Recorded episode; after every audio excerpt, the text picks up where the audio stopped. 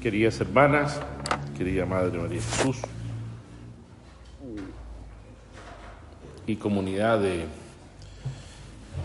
San José Patriarca. Acabamos de escuchar una, una parábola, un ejemplo que el Señor nos pone, que conocemos siempre como la parábola del Hijo pródigo, que se fue, gastó, como acabamos de leer, lo que tenía, pidió la herencia de su padre, traicionó a su padre, porque en el fondo pedir la herencia es como declarar la muerte de una persona. Cuando uno reclama la herencia antes que mueran el que es el que da la herencia, bueno, es como quitarlo de la vida. Y después ocurre todo este acontecimiento que el Señor describe con tanta pedagogía, con tanta... Y me venía a mí a la mente, porque esta parábola así lo señala, que aquí en todas estas letras que hemos escuchado, que son salidas de la boca del Señor, de su misma boca, está la historia de la salvación. Siempre que estudiamos descubrimos que la palabra religión tiene muchos significados, pero a mí me gusta particularmente el, el de religare, volver a unir lo que se había separado, que es lo que ocurrió en el inicio de la historia humana, en el plan de Dios que tenía sobre el hombre y que su fin era hacerlo participar de su propia gloria, por eso nos creó el Señor. El hombre rompió ese plan, actuó contra ese plan, como hacemos nosotros. Pero el primero que actuó contra ese plan marcó la naturaleza del ser humano y por eso todos nacemos con el pecado de Adán y a todos se nos borra en el bautismo cuando somos bautizados. Es decir, nosotros también al principio pedimos la herencia. Dijimos, no, queremos ser libres, no queremos ninguna limitación, nosotros hacemos lo que queremos. Y entonces viene el Señor y manda a su Hijo para volver a ligar al ser humano al plan de Dios.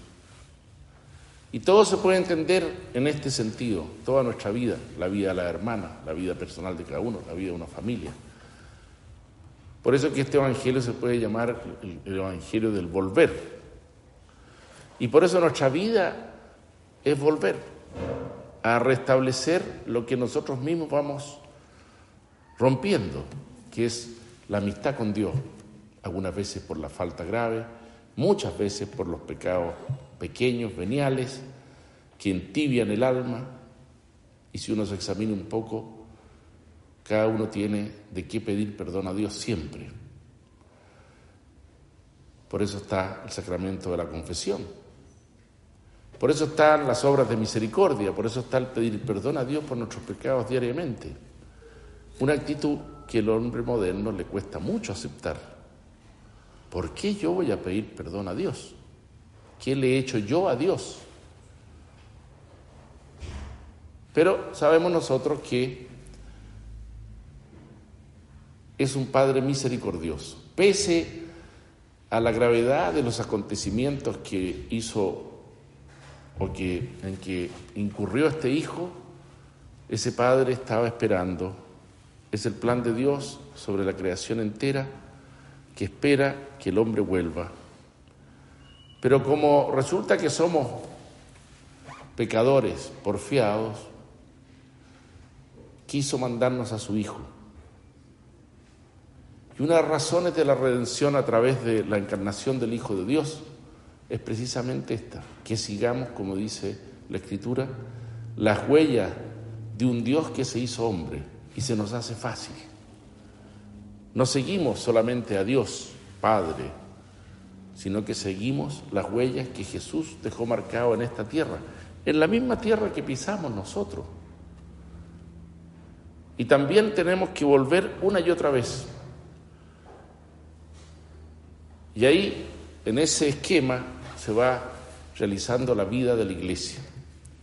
La inmensa mayoría de los cristianos, viven en el mundo, están en el mundo, forman una familia, traen los hijos, que como dice la iglesia no solo aumentan, el número, sino que aumentan la gloria de Dios.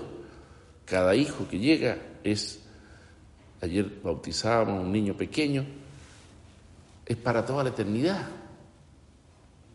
Y por eso captamos la gravedad de quitarle la vida a un niño pequeño, aunque esté en el seno materno.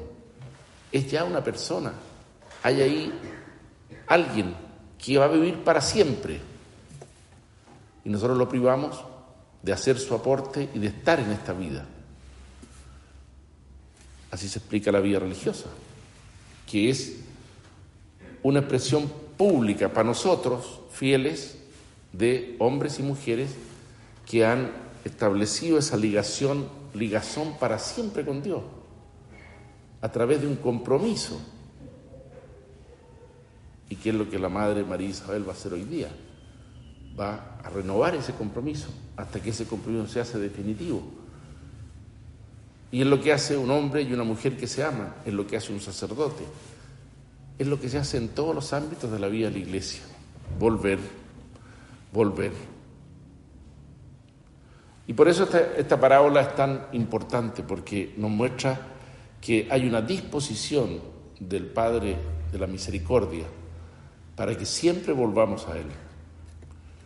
No es raro encontrar personas que dicen, Padre, yo soy muy malo, yo he hecho cosas muchas mal, muy malas y Dios no me, va, no me va a perdonar nunca. Y es mentira. Dios siempre perdona. Está esperando y aquí dice que cuando empezaba a volver, el Padre lo estaba esperando, como a nosotros.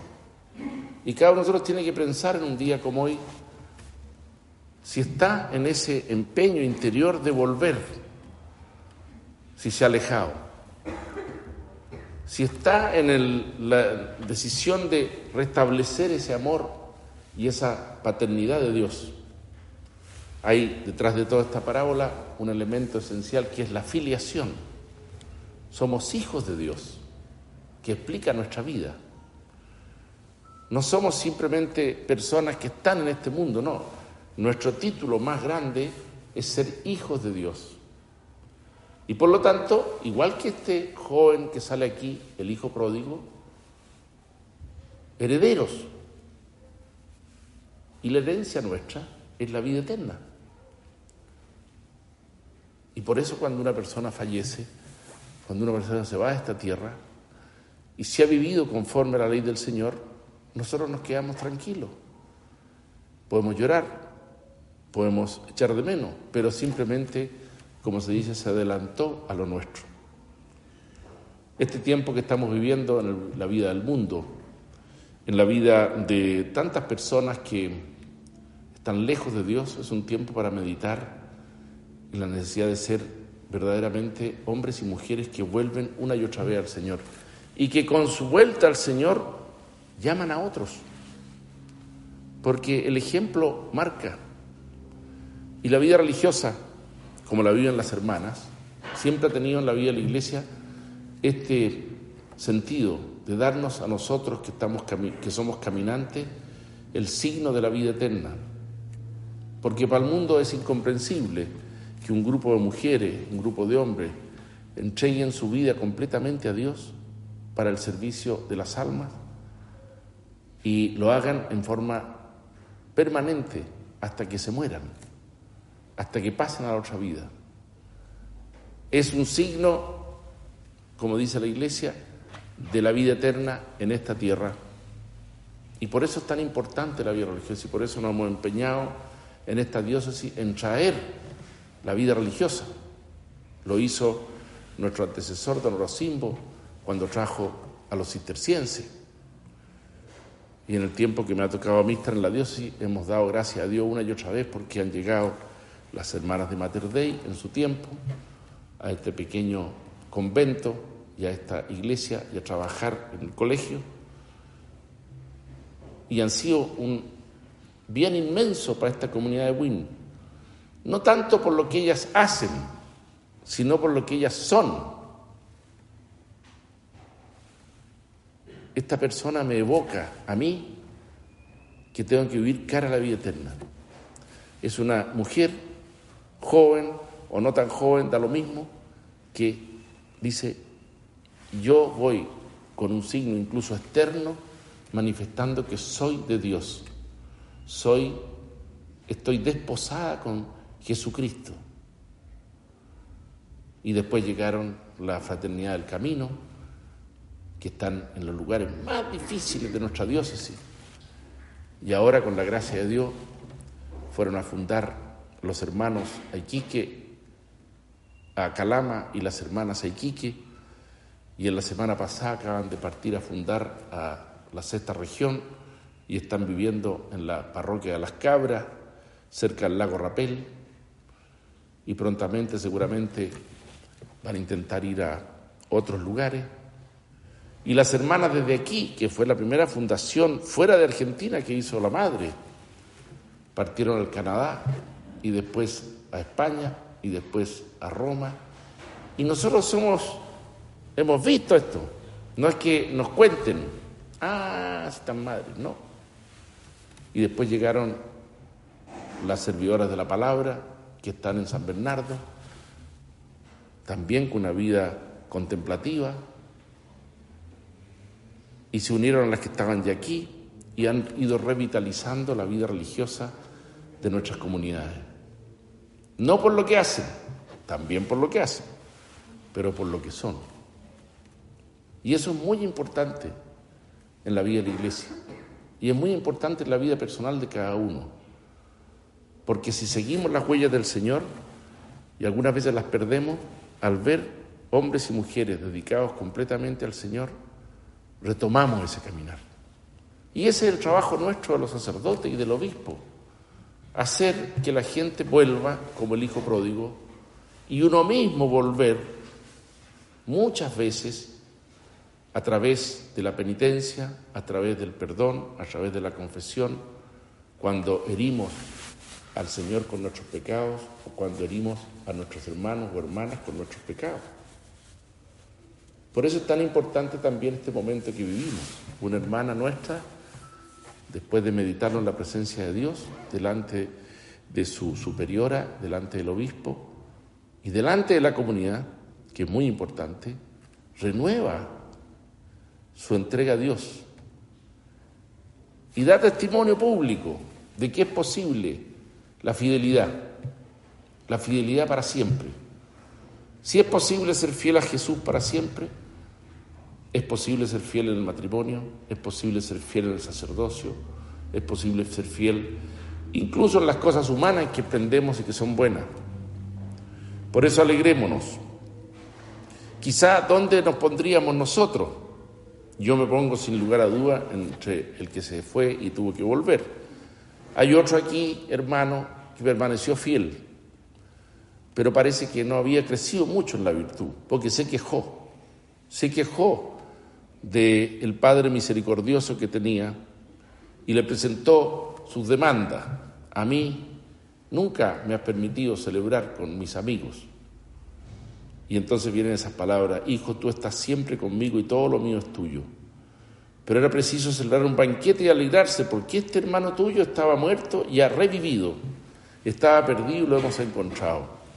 Vamos a orar hoy día especialmente, queridos hermanos y hermanas, no solamente por nuestra hermana María Isabel, que va a hacer su renovación de los votos, sino que para que muchas personas, a la luz de nuestra vida de trabajo, sencilla, oculta, sin mayor brillo muchas veces, atraiga a otros, porque hay muchos muertos caminando. Hay muchos hombres y mujeres, muchos jóvenes que están lejos de Dios y hay que revivirlos. Y lo hará el Señor, pero nosotros somos los instrumentos. Y esos instrumentos tienen que estar afinados para que suenen con la música celestial. Y muchas veces a todos nos pasa que no damos el tono, como se dice. Y entonces tenemos que volver una y otra vez al Señor. Y el Señor nos hace instrumentos una y otra vez.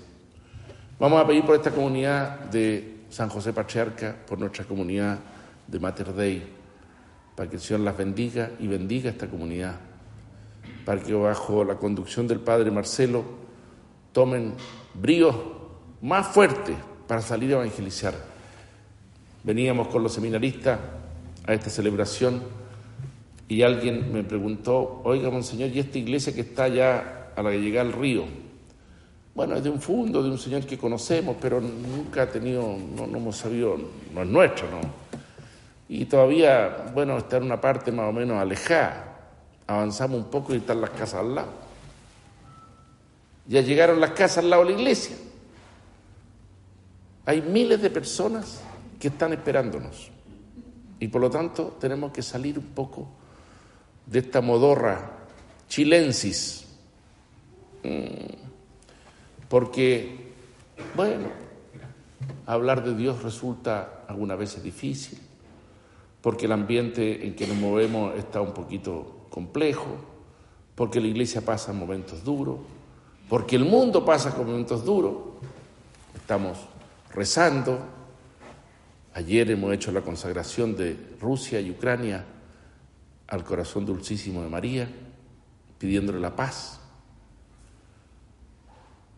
Porque de repente puede producirse un conflicto mucho mayor. Y todas estas consecuencias van a llegar a nosotros y sobre todo van a llegar a la gente más sencilla, a los que viven de su trabajo habitual. Y lo vemos cuando vamos a echar benzina o cuando las señoras van a comprar el pan. Oye, ¿qué está pasando aquí? Bueno, vamos a pedir al Señor que vivamos alegres y contentos, pero que vivamos en este afán constante de volver, una y otra vez.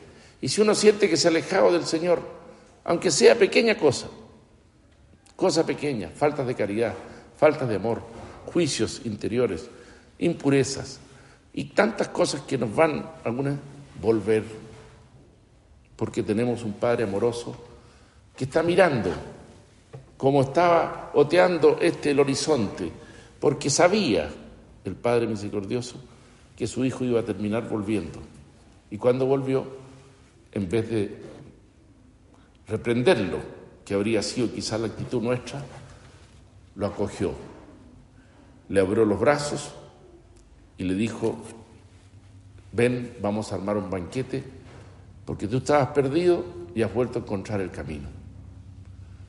Que la Santísima Virgen y San José Patriarca nos ayuden a vivir siempre de la mano de los dos, para no perdernos nunca de las huellas que Jesús dejó en nuestra tierra. Que así sea.